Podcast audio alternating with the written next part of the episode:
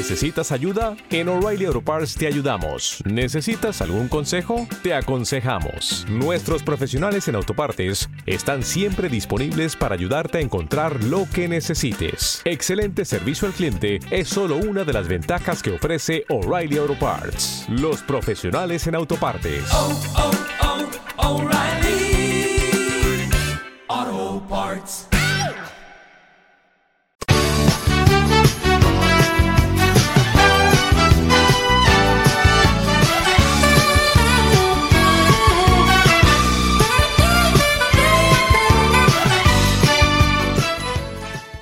Bienvenidos a la azotea de Cádiz, un lugar donde la conversación pues la utilizamos como nuestro mejor arma.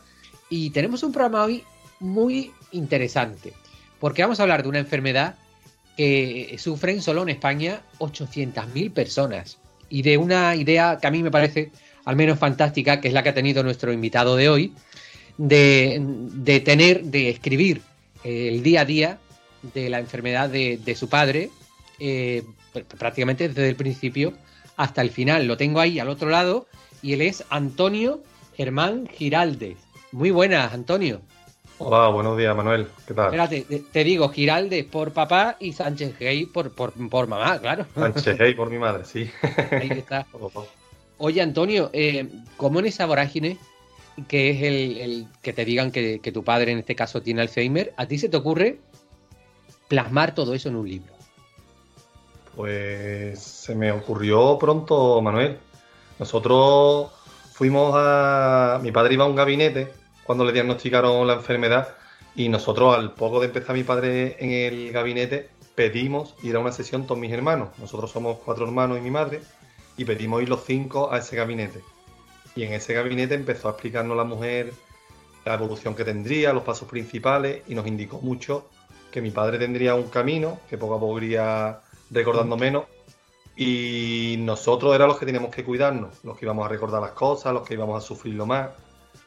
Y se me ocurrió empezar a recogerlo todo en ese momento, en esa primera cita. Lo fui recogiendo personalmente, no se lo estuve diciendo a nadie y ahí fui cogiendo anotaciones y apuntes de las cosas más interesantes que consideraba. Ya, ya después, cuando falleció mi padre, cuando saqué el libro. A, dar forma, claro. Un compañero, pero las anotaciones las fui cogiendo desde el principio.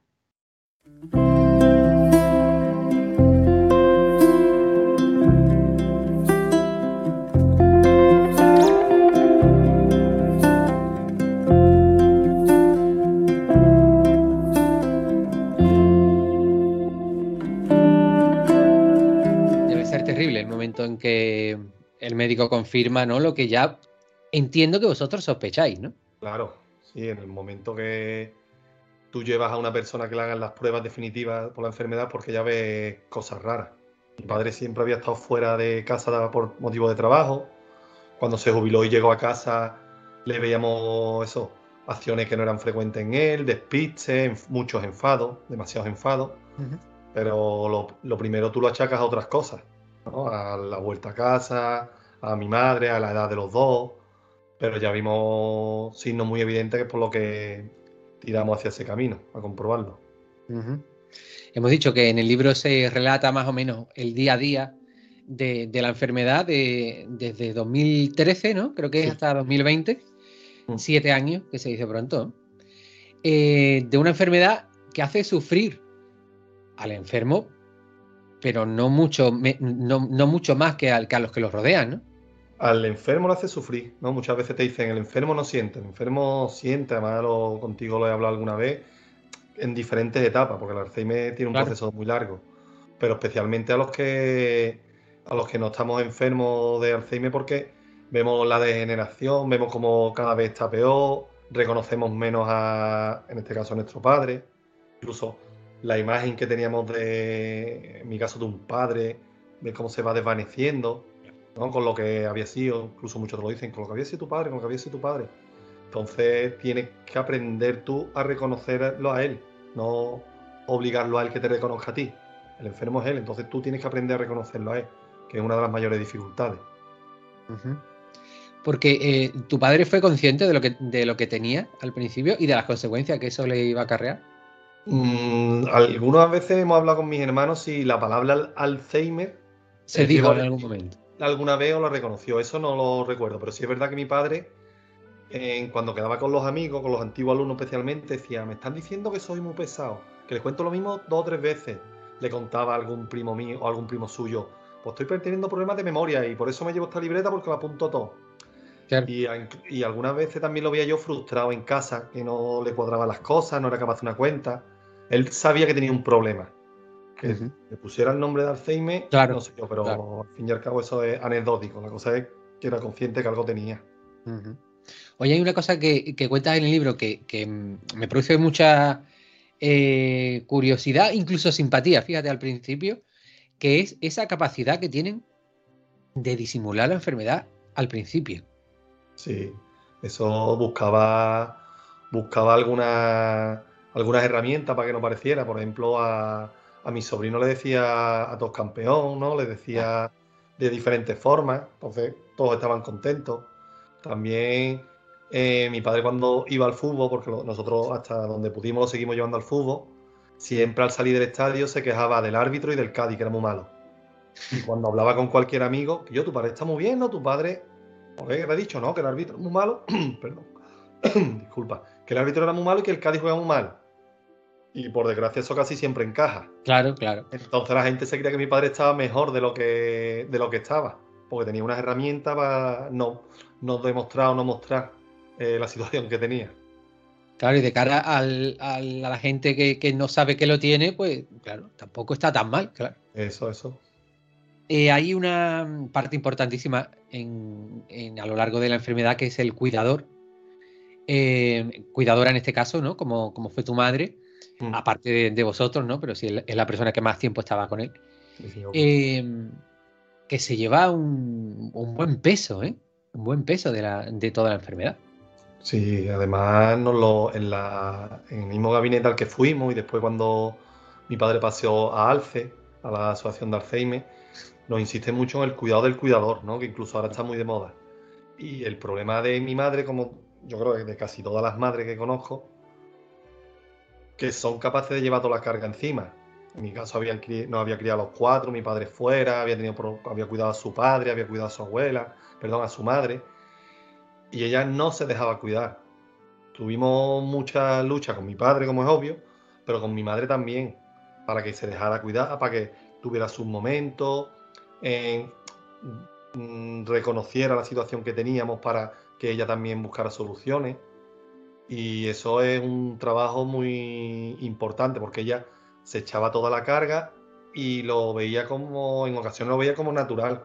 Ley de, claro. Disculpa, ley de vida. Me le ha pasado esto a mi marido, toda la carga para mí. Ah, no, somos cuatro, vamos a ordenar, vamos a organizarnos. Eso es una lucha, mm, por desgracia, muy grande y que se da en muchas ocasiones. Y supongo que hay un momento en, a lo largo de, de los años que la paciencia va fallando, porque claro, no es lo mismo decirle a una persona una o dos veces una cosa que decírselo 400 y que, y que además no sirve para nada, claro. La paciencia, la paciencia, tú te crees que tiene mucha paciencia, pero hay algunos límites. Se lo dice y no te escucha y no te escucha, sobre todo muchas veces por las reacciones. Porque tú le digas que se tiene que sentar y, no y se ponga de pie hasta cierto punto, que no te haga caso no es un problema, pero que esa acción conlleve a que se quiera ir de casa, a que quiera comer, quiera cortar una, una servilleta con un cuchillo, quiera comerse un papel. Esa es la reacción de mi padre, eso sí cuesta mucho. Cuando tiene la enfermedad, lo primero que tenemos que ser conscientes nosotros de lo que tiene y a lo que nos vamos a enfrentar. Entonces, si creemos que tenemos paciencia, tenemos que buscar más paciencia, porque eso es primordial. Sí que es verdad que yo he, observado en, casos muy cercanos a mí, porque también lo he, sufrido, eh, que hay como una especie de incomprensión por parte de, la gente de fuera, porque, como decíamos al principio, porque hay pequeñas incoherencias en, el comportamiento del enfermo. Hay veces que se ve oye, que, es palpable que, la persona está enferma, pero otras veces te da contestaciones y, hace, hace eh, cosas tan, tan normales que dices, este, esta persona no tiene esto. seguro. Sí, eso. Además, eso dificulta, volviendo al caso de mi madre como cuidadora principal, eso dificulta el trabajo de aceptar la enfermedad. Claro. Porque tú yo lo tienes asumido, lo ha dicho lo medio, pero de pronto ves algo que lo hace bien. Y te agarras, claro. Claro, y tu subconsciente dice, pues no estará tan mal. Y ya te crees por ahí que no es tanto, que se puede buscar otra solución, que entonces eso, porque el Alzheimer es un caos y no sabe por dónde va a salir. Lo mismo te responde bien, que te responde mal, te deja de reconocer, te llama por tu nombre según el momento. Entonces eso descoloca mucho. Antonio, hay una cosa que, repites mucho en el libro que es que no paraba de hablar. Pero eh, decía cosas mm, mm, coherentes o, al menos se le entendía, supongo. Sí, sí, se le entendía. Se le entendía y sobre todo hacía referencia a las obras. Mi padre había sido jefe de obra, había trabajado siempre en el montaje industrial y te cogía por la calle y te, te veía a ti andando, yo te saludaba y te preguntaba perfectamente, oye, que los tubos que han llegado los han dejado en el almacén, pero todavía no se han chequeado y hay que ver la trazabilidad y te daba datos. Entonces hablaba mucho de la obra y no paraba y no paraba y siempre cosas más o menos hiladas en su contexto, en su realidad, pero no eran palabras sueltas. Y, cuando no hablaba se ponía silbar, que ya te, te desesperaba. Estaba tú intentando descansar, le mandaba callar, se callaba y se ponía con un niño chico a silbar un ratillo y ya eso, pero no paraba y pum, pum, pum, pum, pum, pum, y por lo visto es muy usual eso en los enfermos de Alzheimer.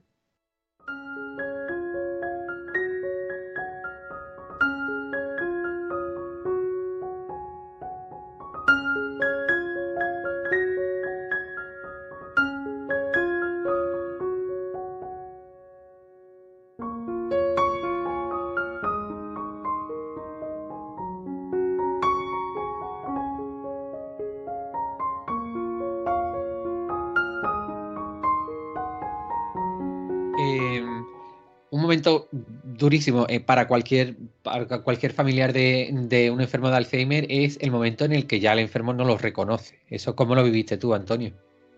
Eso en el, mismo libro lo, lo, explico. Lo expresa, sí, sí, sí. Lo viví mejor de como yo me esperaba. Porque yo en mi casa yo soy el chico de los cuatro, incluso me dicen chico mis hermanos y mis sobrinos, me dicen casi todo el mundo. Y, y él me explicó un día y además pidiéndome casi disculpas, que, que cómo era yo el chico. Y así, le digo, ¿cómo papá? Y me dice, claro, yo recuerdo a uno bajito, morenito, cabezón, ¿no? Que es como yo era, no mentía. Y ahora te veo grande, con barba, y le pregunté a tu hermano que si tú eras el chico. le digo, sí, papá, y me dice, ¿pero tú has estado mucho tiempo fuera? Claro, mi padre me ubicaba en el colegio. Y le digo, sí, yo, yo estaba fuera, pero trabajando y demás, la carrera, pero no tanto tiempo. Y que lo voy a intentar convencer. Sí, papá, he estado fuera, está dice, ah, vale, por eso te sentías. Y me dice, perdona si no te reconocí en algún momento. Incluso me dice, yo te he dejado de tratar mal, yo. Entonces ahí el corazón. Yo no sabía cómo reaccionar, cómo no reaccionar, pero tenía que aguantar el momento. Y lo que tú has dicho, espera eso, va a llegar, pero no es fácil aceptarlo. De todos modos, como es algo que va a llegar, tenemos que estar preparado en la medida de lo posible, porque es un momento un poco duro. Y hablando de dureza, de repente un confinamiento. Por si, por si era poca la cosa. ¿eh? Sí, eso ahí, ahí me fui. Yo ya estaba trabajando en Sevilla, que es donde estoy actualmente viviendo, y allí me, me, volví a levantar la cabeza y quería irme para Cádiz, a salvarme con mis padres y ahí fue mi pareja, Marisa y mis hermanos los que me dijeron, eh, tranquilo, vete para allá, pero tú tienes que seguir trabajando, tú tienes que hacer tus cosas.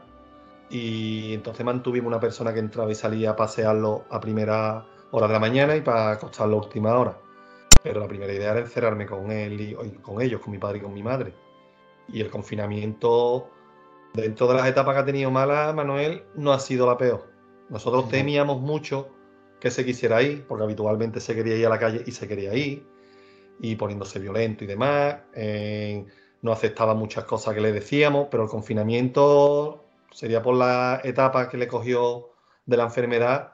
¿Lo pilló más calmado? Sí, lo pilló más calmado, menos violento, entonces fue un poquito más, se llevó un poquito mejor.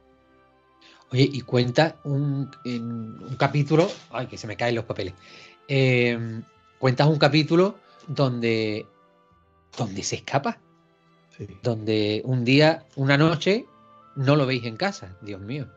Claro, eso, eso sí fue. No me lo quiero imaginar. Eh, igual, igual que lo de que no te reconociera, fui capaz de llevarlo ahí, pero eso que se escapara. Además, fue uno de esos días que llevaba 18 horas hablando, 16, una bestialidad. Y mi madre y yo, como en toda guardia, llega un momento que te duerme, ¿no? Mi madre dormía con él todavía, yo dormía en otro cuarto. Y de pronto, de, de, recordar a mi padre hablando, hablando, a lo siguiente escucho a mi madre un grito, papá, que no está, que no está. Por supuesto, la, puerta estaba cerrada con llave, la llave estaba escondida y no estaba. Entonces, vestirme rápido, calmar un poco a mi madre, como es lógico, cogí la bici y por el paseo marítimo, nosotros vivimos cerca del paseo marítimo, cerca por detrás de la comisaría, por el paseo marítimo para adelante y para atrás, no lo vi, por la avenida para adelante y para atrás, y me lo encontré a la altura de pasado el Parque Varela, hablándole a, un, a su reflejo en un coche. La imagen. Además, vestido con la parte de abajo del pijama, una babucha, en el otro zapato, en el otro pie un tenis. Horroroso. Y el, cuando lo vi como con un niño chico, cuando se te, hace, se te escapa o se te ha perdido tu hijo, le riñe, le da un abrazo, ¿sabes? Claro. Si no, no era consciente. Entonces lo cogí, intenté, me, explicó que le estaba hablando al hombre del, del, reflejo y no le hacía caso, que no lo había el coche. Y cuando me lo llevé para casa, intentando calmarme, lo que más me preocupaba no era el que se había escapado, sino es hasta que se había escapado todo lo que hubiera, lo que habría pasado. Que no lo podía explicar. Yo no sé si tardó media hora, una hora, se encontró la llave la primera, una persona por la calle lo vio y le dijo, no, no lo sabemos. Entonces eso es lo que me preocupa, lo que me preocupa más. Otro, otro día, con esto de que se, de se escapó, en la primera fase te comento, él cogía el autobús, se daba un paseíto por, la, por, el paseo, cogía un autobús y se volvía a casa. Pues en lugar de bajarse en la parada de casa, se bajó en la Plaza España. Y, mi tía vivía, trabajaba en Goya, en, la calle Columela. Columela. Y llegó al trabajo de mi tía. No estaba mi tía, estaban ahí los compañeros y me llamaron y yo que apareció aquí tu padre. Es verdad, hay un pues capítulo de eso, sí. Lo mismo, nos, no fuimos, fuimos capaces de poner en pie cómo había llegado ahí. Más o menos dije unas cosas, que si el autobús, que había mucha gente, pero suponemos que no se podría bajar, seguiría todo el mundo, andaría con todo el mundo y ya reconocería la calle Columela y llegaría a la tienda. Pero no poníamos en pie la historia completa, que es una de las preocupaciones. No sabe qué ha podido pasar. Capítulo de la, de la, de la gasolinera, ¿no? Que no, ah, sabía cómo tuvo el problema a la hora de pagar y nadie entendíamos nada.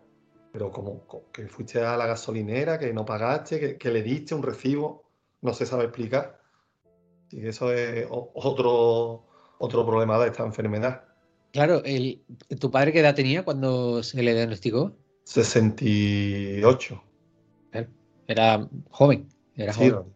joven. Claro, hay que tener cierto tacto para. Porque, claro, con una enfermedad como el Alzheimer hay eh, determinadas cosas que ya no puedes hacer. Mm. El, por ejemplo, lo del carnet del coche, ¿no? Que, también lo cuentas en el libro. Había que quitárselo. Claro, claro. Pero había que hacerlo con el tacto suficiente para que él no se sintiese ofendido. y ofendido. Ahí fuimos nosotros los que insistimos en quitarle el carnet, porque en un primer momento, yo creo que de forma correcta nos dijeron que, man, que siguiera cogiendo el coche porque era una acción que hacía de forma automática mecánica, y le iba bien de forma mecánica, pero después nosotros vimos que no, que no iba bien, que se paraba en todas las rotondas. Una vez que estaba en, la rotonda se paraba, en los cruces le daba siempre el paso al otro, aunque tuviera prioridad. Y lo hablamos y nos dijeron que vale, que quitarle el carnet y tuvimos que inventarnos que a partir de los 70 años el gobierno había decidido quitarle el carnet a todas las personas mayores. Y la, cosa era que cada vez que veía a un hombre mayor con el coche empezaba a gritarnos, mira, mira ese, mira ese, mira ese, ¿por qué no se lo han quitado ese? O otra vez a contarle una historia, no, papá, es que nosotros lo hemos hecho muy bien, ese, ya le pondremos una multa, ya no sé qué. Y él con un mosqueo cada vez que veía a un viejo con el coche. Claro. Hablando rápido. Em, sí que es verdad que la enfermedad hace como una especie de burbuja al, al, a la persona que la, que la sufre, al enfermo, porque, claro, hay determinadas cosas que ya no, no, no son conscientes, ¿no? Mm. Supongo que es la parte, por, por verle algo positivo a la enfermedad, que se le puede achacar, ¿no? Sí, algunos, algunos males externos, ¿no? Que le afectarían más, o algún fallecimiento, algún, algún problema que hubiera en la familia y demás, pues no lo sufrió. El problema que tuvimos en casa con mi madre y demás, por ejemplo. Mi padre no, no le afectó. Él siguió en su línea. Por desgracia no le afectó, no en este caso, pero sí, están en, lo que tú has dicho, se meten en una burbuja y no, les vienen muchas reacciones del exterior. Antonio, una vez que ha pasado ya dos años, ¿no? Prácticamente de, de la muerte de tu padre, ¿tú qué le dirías a la gente que, no, que nos está viendo eh, que le han diagnosticado a un familiar eh, Alzheimer? ¿Qué consejo le darías? En primer lugar, que, que lo que tiene ese familiar es Alzheimer que no lo quieran negar, que no lo quieran tapar, que no quieran buscar excusas, que si le han dicho que tiene Alzheimer, tiene Alzheimer. Por lo tanto, una vez que tiene la enfermedad, que la, que la atajen, que la trabajen y que vayan a por ella, que, no, que cuanto más tarden en aceptarlo, mucho peor. El, el trabajo y la mejoría o el confort. Y después una cosa que digo mucho, que las enfermedades son para vivirlas, no para sufrirlas. Igual que vivimos cualquier cosa, una enfermedad es parte de nuestra vida.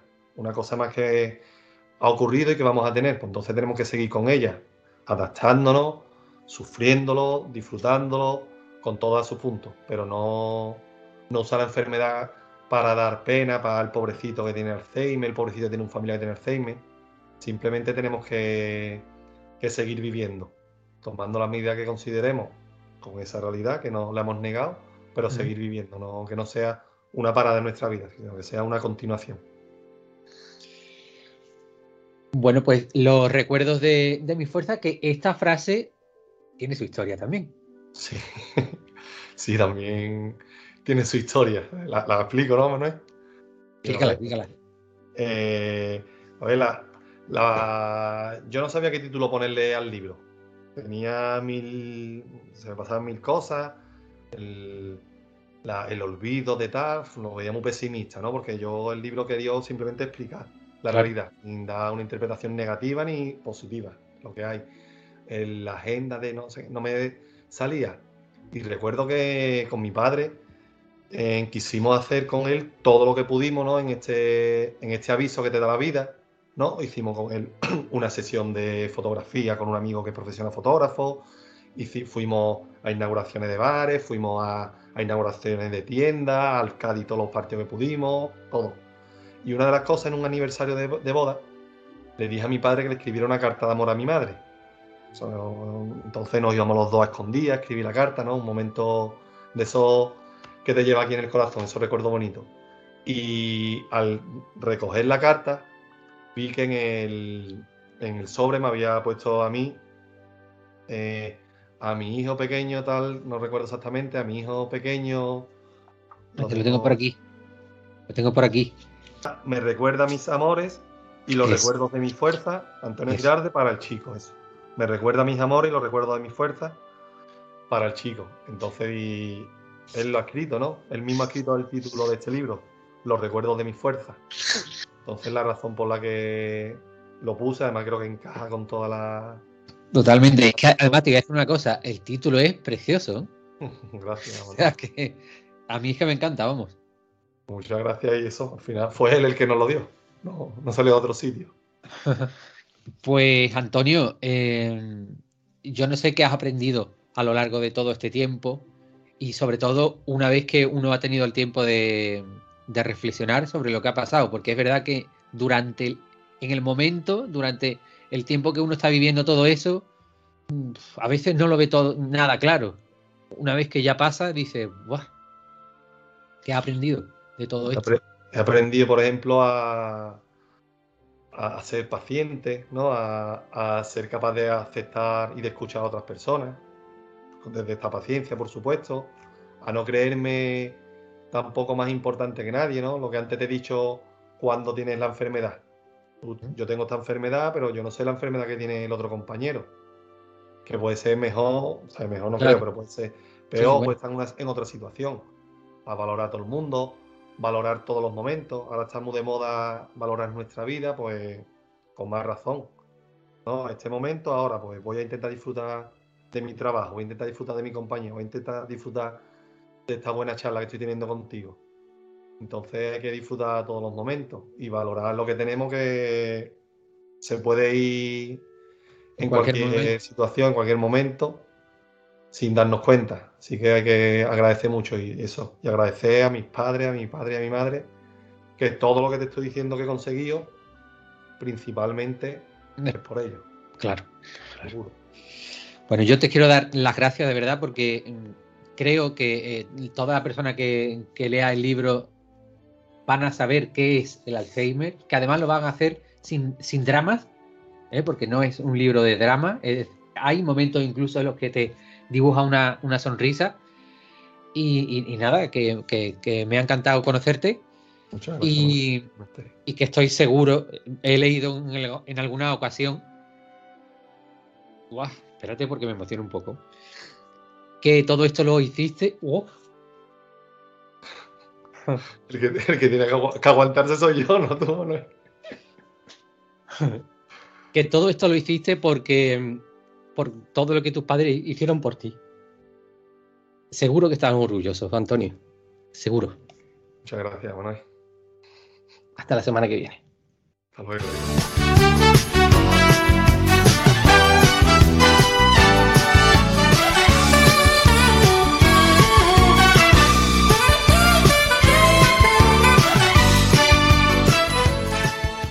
You've worked hard for what you have your money, your assets, your 401k, and home. Isn't it all worth protecting? Nearly one in four consumers have been a victim of identity theft. Lifelock Ultimate Plus helps protect your finances with up to $3 million in reimbursement. LifeLock alerts you to identity threats you might miss, and if your identity is stolen, your dedicated U.S.-based restoration specialist will work to fix it. Let LifeLock help protect what you've worked so hard for. Save 25% off your first year on LifeLock Ultimate Plus at lifeLock.com/slash-aware. Terms apply.